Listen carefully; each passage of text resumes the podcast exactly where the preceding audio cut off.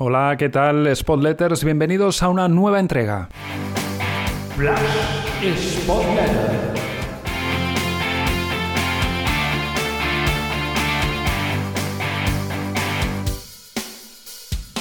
Hoy me gustaría analizar lo que son factores que influyen en la clasificación actual. Se suele decir cuando un equipo va muy bien o muy mal, estamos solo en la jornada, por ejemplo, 6, eh, que hay que ser prudentes, que esto acaba de empezar, que la liga es muy larga y sobre todo en segunda división.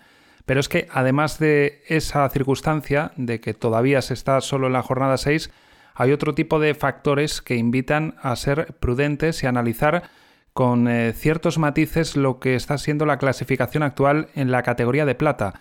Por ejemplo, observamos que el líder es la Ponferradina, que lleva 15 puntos de 18, pero tal vez, eh, quitando lo bien que lo está haciendo, que no hay que obviarlo, puede haber influido positivamente que es uno de los tres equipos que lleva cuatro partidos disputados en su estadio, es decir, que de los seis ha disputado cuatro en casa y los ha ganado los cuatro. 12 de los 15 puntos que tiene, por tanto, son como local.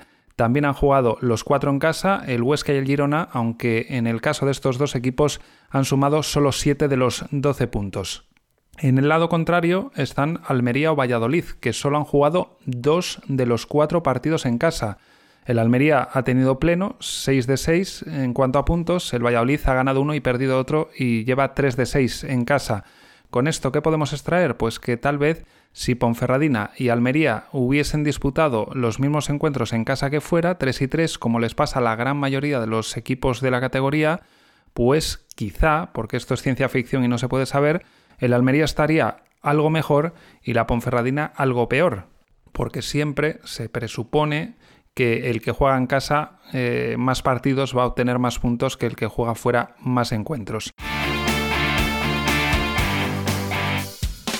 Después hay otro matiz, viendo por ejemplo la clasificación particular del Sporting, que es que ha tenido un calendario complicado hasta cierto punto, porque ha visitado ya Tenerife, Girona y Eibar. Son tres equipos llamados a estar arriba. Además, en casa, salvo el Burgos, que es eh, un recién ascendido y que en teoría eh, debería ser de los que eh, son más asequibles, con todo el respeto y como digo, en teoría, porque luego son partidos trampa en muchas ocasiones, pues el Sporting sí que los otros dos encuentros en casa han sido ante rivales peligrosos. Por un lado el Mirandés, que posiblemente vaya a estar arriba, aunque quizá, como le pasó la temporada pasada, va a ser irregular ya que tiene una plantilla talentosa pero joven.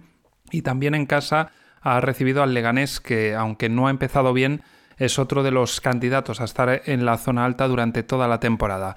La Ponferradina, si observamos eh, su calendario, pues es cierto que ha jugado cuatro en casa, como decíamos antes, pero por ejemplo eh, ha visitado Eibar y Tenerife, dos campos difíciles, y ha recibido dentro de esos cuatro partidos en casa a rivales eh, en cierta manera complicados, porque ha jugado ya contra Girona, Almería, Málaga y Alcorcón. Es decir, que de esos cuatro, Girona, Almería y Málaga también son equipos llamados a estar arriba. Siguiendo con los que están arriba en la tabla, el Almería ha jugado con el Málaga en casa y con la Ponferradina fuera, son los más difíciles que ha tenido. Después ha visitado Alcorcón, Amoribieta y Cartagena, además de recibir al Oviedo, cuatro encuentros en teoría más asequibles. Es decir, el Almería es cierto que solo ha jugado en casa, pero también es cierto que de los seis rivales ha tenido, digamos, dos difíciles y cuatro no tan complicados. El Tenerife recibió a Mirandés, Sporting y Ponferradina, visitó a Valladolid, Oviedo y Fuenlabrada. Más o menos es un calendario quizás algo más asequible que el del Sporting, pero ligeramente, porque también ha jugado con Mirandés, Sporting, Ponferradina y Valladolid. Es decir, cuatro equipos llamados a estar arriba. Digo asequible porque el Valladolid no ha empezado bien, porque el Mirandés se le presupone irregular, pero sí que eh, también calendario difícil para el Tenerife en este inicio de liga. Por tanto, lo que quiero decir que como se suele expresar, pues todavía es la jornada 6, queda mucha liga por delante, pero después hay estos otros factores que invitan a ser prudentes para bien o para mal. Hasta aquí una nueva entrega, nos escucharemos en la próxima.